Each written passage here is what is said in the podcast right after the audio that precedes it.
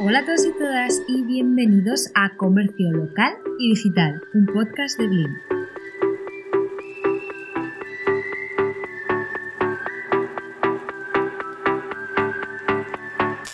En el episodio de hoy hablaremos sobre un tema que me parece muy interesante y que además creo que puede ser una duda muy común entre los dueños y dueñas de las pymes que están pensando en digitalizarse.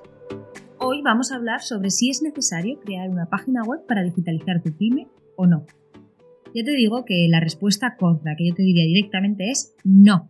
Seguramente te estás preguntando, ¿por qué te estoy diciendo yo esto, verdad? Bueno, pues déjame explicártelo porque vamos a indagar hoy en el tema con mucho detalle. Hoy en día la presencia en Internet es fundamental para cualquier pyme y esto puede determinar el éxito de cualquier negocio, pero no es siempre necesario hacer una web. Muchas veces pensamos que digitalizar un negocio es simplemente hacer una página web para poder vender nuestros productos por esta vía. Pero esto, para mí, es como decir que para ir a comer tienes que sí o sí ir a comprar a un supermercado. Pues sí, es una opción, pero la realidad es que hay muchas formas de comer y de vender nuestros productos en Internet, como por ejemplo pueden ser, em, además de ir a un supermercado, podrías comprar la comida por Internet o podrías comprar estas, estas empresas que tienen tapers y que te los llevan a casa todas las semanas, o puedes incluso ir al mercado, o puedes ir a la tienda grande de debajo de tu casa. Es decir, hay un montón de opciones. También puedes ir a un restaurante, por ejemplo. Para que entiendas bien por qué no siempre una web es la única solución a los problemas de tu pyme o la solución correcta, te voy a contar una historia real que me pasó hace un tiempo con la dueña de un negocio que se dedica a vender miel. Este es un caso que creo que representa muy bien precisamente esto que os estoy contando de si es necesario hacer una web o no. Hace un año más o menos yo estaba hablando con, esta mujer y me dijo que había hecho una web que contaba la historia de su empresa. Esta era una empresa familiar que tenía además varias generaciones y que tenía una historia pues muy curiosa y muy chula. También me explicó eh, que había invertido en una nueva imagen de marca, había hecho pegatinas para los botes, había hecho tarjetas de visita, en fin, todo, y le había quedado muy bonito, la verdad. Ella sabía que hacer todo esto podría venirle bien, pero no sabía cómo rentabilizar esa inversión, y me preguntó cómo podría vender por su nueva web. Al principio yo también pensé que esto era una idea buenísima, que además iba a ser muy fácil y que iba a poder vender un montón. Aunque le expliqué que esa web no le servía, lo que tenía que hacer era invertir un poquito más para poder añadir la parte de venta dentro de esa web. Cuando yo le empecé a explicar todo lo que necesitaba hacer para tener esa web apta para vender online, el precio que yo me imaginaba que podía tener y el trabajo diario que a ella le iba a suponer mantenerla, el stock, los envíos, etcétera, pues se asustó bastante me dijo, mira, es que yo no tengo tiempo ni recursos para hacer eso, para manejar una web, y además es que no me va a compensar el precio con el que yo vendo la miel. Entonces, ahí ya nos dimos cuenta que quizás eso no era una buena solución para ella. Hasta ese momento, todos los que habíamos hablado con ella, tanto el que creó la web como yo, nos había parecido que hacer una web era un paso natural, y digo natural entre comillas. De hecho, ya tenía hasta esa web eh, informativa, pero nadie Nadie de ahí había pensado en las necesidades concretas que podía tener ese negocio. Ni siquiera habíamos pensado en la capacidad productiva que tenía esa pyme. Entonces, cuando llegamos a este punto, yo le expliqué que tenía otras opciones, que podía eh, vender en Amazon, que podía vender en momentos puntuales a través de otros canales como Instagram, en Marketplace, añadirse a Google My Business para aparecer localmente a la gente de su entorno. Se me ocurrieron una serie de opciones y yo se las planteé. Al final de la conversación nos quedó una cosa bastante clara, que ella no quería gastarse tanto dinero y no tenía tampoco el tiempo para dedicarlo a hacer una web. Es decir, vender por Internet para ella no era viable en ese momento. La verdad es que yo ya no sé lo que ha hecho realmente y cuál ha sido la decisión que ha tomado, si es que ha tomado alguna, pero de esta conversación sí que me di cuenta de una serie de cosas que creo que hoy nos van a ser muy útiles.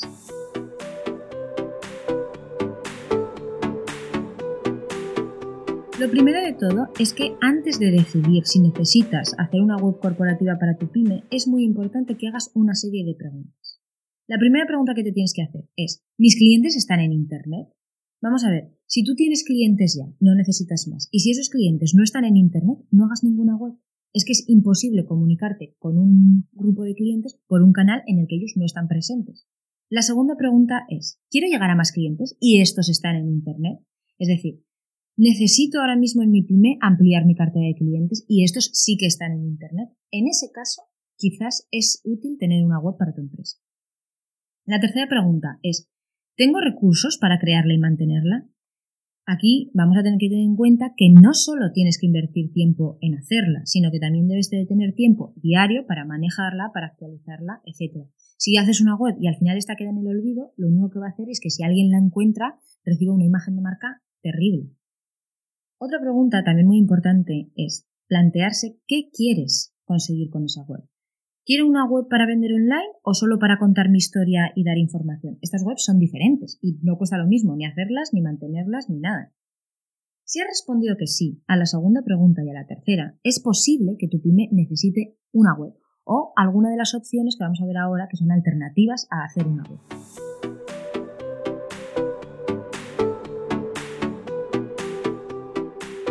La segunda cosa que aprendí en esta conversación que os contaba es que depende de tus necesidades, del tiempo que tengas, del dinero que quieras invertir, puedes elegir entre diferentes opciones y merece la pena entrar a valorarlas, porque estas pueden ser muchísimo más adecuadas para tu pyme que simplemente hacer lo normal o lo que hace todo el mundo, que es hacer esa web. Lo importante aquí es analizar la situación de tu pyme para encontrar esas herramientas que realmente resuelvan los problemas que se están planteando. Esto seguro que os recuerda al paso 1 del método Blin para digitalizar pymes, porque soy muy pesada y esto lo repito muchísimo, pero si queréis saber de qué estoy hablando, podéis encontrar toda la info en los podcasts anteriores, en los eh, episodios anteriores, y también en nuestra web, que es blinapp.com. Y eh, ya os adelanto que este artículo o este episodio trata de analizar completamente cuáles son los problemas de la pyme para encontrar las mejores soluciones.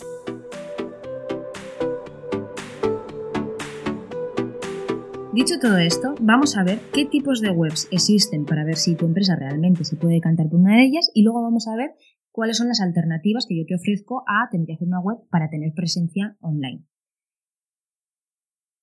Vamos a empezar por entender qué tipo de web puedes hacer para tu empresa. Cuando hablamos de tener una página web para un negocio, existen dos tipos de, de webs. Una que son e-commerce y otras que son webs informativas. Si tú tienes una página e-commerce, lo que podrás hacer es vender tus productos a través de ella o eh, recoger reservas para tus servicios. Mientras que si tú tienes una página informativa, puedes contar la historia de tu empresa, puedes dar datos de contacto, pero no vas a poder vender ni reservar servicios.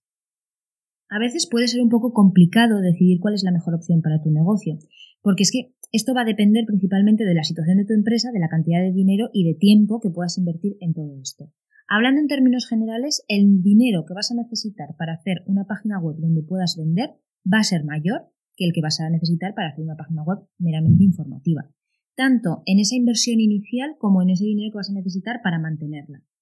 Si decides contratar a alguien para hacer tu página e-commerce, es decir, la de venta, es probable que tengas que seguir además utilizando sus servicios eh, posteriormente, una vez la página esté acabada porque es muy común que eh, surjan dudas, surjan problemas, haya cosas que se rompan, es lo más normal del mundo. Además, también tienes que tener en cuenta que las páginas e-commerce requieren un tiempo para actualizarlas, para, para, manejarlas y para que estén bien. Vas a tener que controlar el inventario, vas a tener que recibir y gestionar todos esos pedidos. Yo sé que por ahora suena un poco como catastrofista incluso, pero esto no significa que vender por tu propia web sea una pesadilla o sea muy caro. Al contrario, puede ser una cosa muy rentable para tu negocio y merece la pena planteársela. Pero hay que planteársela bien, conociendo lo que nos puede costar en cuanto a tiempo y dinero. Por otro lado, las páginas informativas harán que tu negocio esté visible para aquellos que busquen información sobre ti. Informarán sobre tus productos, servicios, historia, datos de contacto pero para poder comprar tendrán que ir a tu tienda física. No pienses que esta opción es peor directamente por eso, porque es que hay muchos negocios en los que resulta mucho más interesante que eh, el cliente tenga que ir al local que simplemente haga o realice una compra por internet. Entonces, no es un motivo simplemente para descartarla desde ya. Lo que sí que tenemos que tener en cuenta, hagamos la web que hagamos, es que todas ellas van a tener una pequeña pega. Además de hacer la web, vamos a tener que promocionarla. Esto lo hablaremos más en detalle en otros episodios porque aquí hay tela que cortar. También os digo que aquí podéis volver a ir a la web porque sí que tenemos eh, ya varios artículos escritos eh, respecto a este tema, si queréis ir avanzando y, tener más información, la podéis consultar en blimapp.com. El caso es que promocionar la web y hacerla visible es muy importante. A todo esto se le llama posicionamiento web. El posicionamiento web es decirle a Google lo que haces para que tu negocio aparezca en los primeros resultados de búsqueda cuando alguien esté interesado en tus productos o servicios. Ahora que ya tenemos claro qué tipo de página web existe, cuáles son las ventajas e inconvenientes de cada una de ellas y qué otras cosas tenemos que tener en cuenta cuando vayamos a hacer una web, Vamos a ver cuáles son esas alternativas a crear una página web para tu negocio local. Me voy a repetir, pero es muy importante, antes de decidirte por cualquier opción, que tengas claro qué quieres conseguir. Entonces, yo mm, te voy a dar algunas opciones dependiendo de cuál sea tu objetivo. Si quieres mejorar la visibilidad de tu negocio en Internet y las ventas en tu tienda física, algunas de las opciones que yo te propongo sería que abrieses un perfil en Google My Business. Google My Business es la plataforma de Google que te permite aparecer en los resultados de Google Maps. Entonces ahí puedes subir información sobre tu negocio, eh, la dirección, el teléfono, fotos, reseñas, puedes incluso eh, hablar con tus clientes, etcétera, a través de esos comentarios. Esto te va a ayudar mucho para que los clientes puedan localizarte, encontrarte y tengan acceso de una forma súper rápida y fácil a toda tu información. Otra opción que se me ocurre para aparecer en Internet y tener esa visibilidad es abrir un perfil en redes sociales y combinarlo con publicidad. De esta forma no solo hablarás sobre tu negocio o explicarás cosas, sino que puedes mostrar los productos de una forma bastante más eh, dedicada. Y además podrás llegar a nuevos clientes con las características concretas que busques. Cuando haces publicidad en redes sociales hay una serie de filtros que te permite bastante eh, acercarte al perfil de cliente que estás buscando. Además, y como dato curioso, deciros que cada vez son más los usuarios, especialmente la población más joven, que utiliza TikTok como red de búsqueda en lugar de Google. Si por el contrario tu objetivo es vender online pero no quieres crear tu propia página web, puedes hacerlo a través de otras formas. Y te explico. La primera es vender a través de otros marketplaces. Un marketplace puede ser Amazon, puede ser Etsy, puede ser eBay, pero también hay otros muchos marketplaces que son especializados. En función del negocio que tengas, puedes ir buscando si existe algún marketplace eh, concreto para, tu sector. Un marketplace, por cierto, es una página web en la que se reúnen varias empresas y todas ellas venden eh, productos a través de la misma plataforma. Aquí te diría que tuvieses en cuenta y tuvieses cuidado cuáles pueden ser las comisiones, cómo es el proceso de logística, es decir, que investigues un poco eh, en esa parte. Otra opción, pero es una opción a medias, ya lo voy adelantando, es que vendas a través de redes sociales como Facebook, Instagram, incluso WhatsApp. Las empresas de Meta han prometido que se pueda vender directamente a través de su plataforma. Por ahora este servicio no está habilitado como tal. Sí que es cierto que si tú entras en Instagram puedes crear como una sección de tienda y puedes añadir tus productos. Pero cuando tú avanzas en ese proceso de compra, al final tienes que acabar pagando en la propia página web de la empresa. Es decir, no se puede todavía comprar por Instagram o por las redes sociales que pertenecen al grupo Meta es posible que en un futuro sí que se pueda. Entonces yo dejo esta idea aquí, quizás cuando estés escuchando el podcast ya se, ya se pueda, si es dentro de mucho, no lo sé. Además, mm, sí que es cierto que no se puede finalizar y formalizar toda la compra a través de, estas redes sociales, pero eh, sí que se puede vender pues, o recoger encargos, es decir, no vender completamente, pero sí que se puede establecer ese proceso de venta. Entonces, lo dejo también ahí a vuestra imaginación principalmente. La conclusión a todo lo que hemos comentado mm, para mí es bastante clara. Lo primero es que antes de hacer nada debes analizar tu pyme y ver qué necesitas realmente.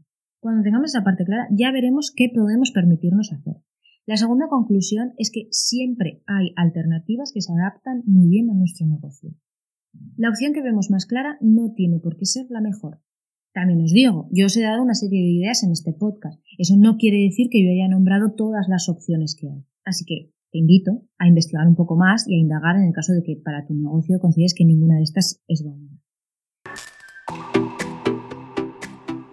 Ahora sí que acabamos con el episodio de hoy. Espero que te haya resultado muy útil y si no quieres perderte nada, puedes suscribirte a nuestra newsletter que te dejo el enlace en la descripción y yo pues, te mando un mail cada vez que hay contenido nuevo. Muchísimas gracias por escuchar y nos vemos en el próximo episodio.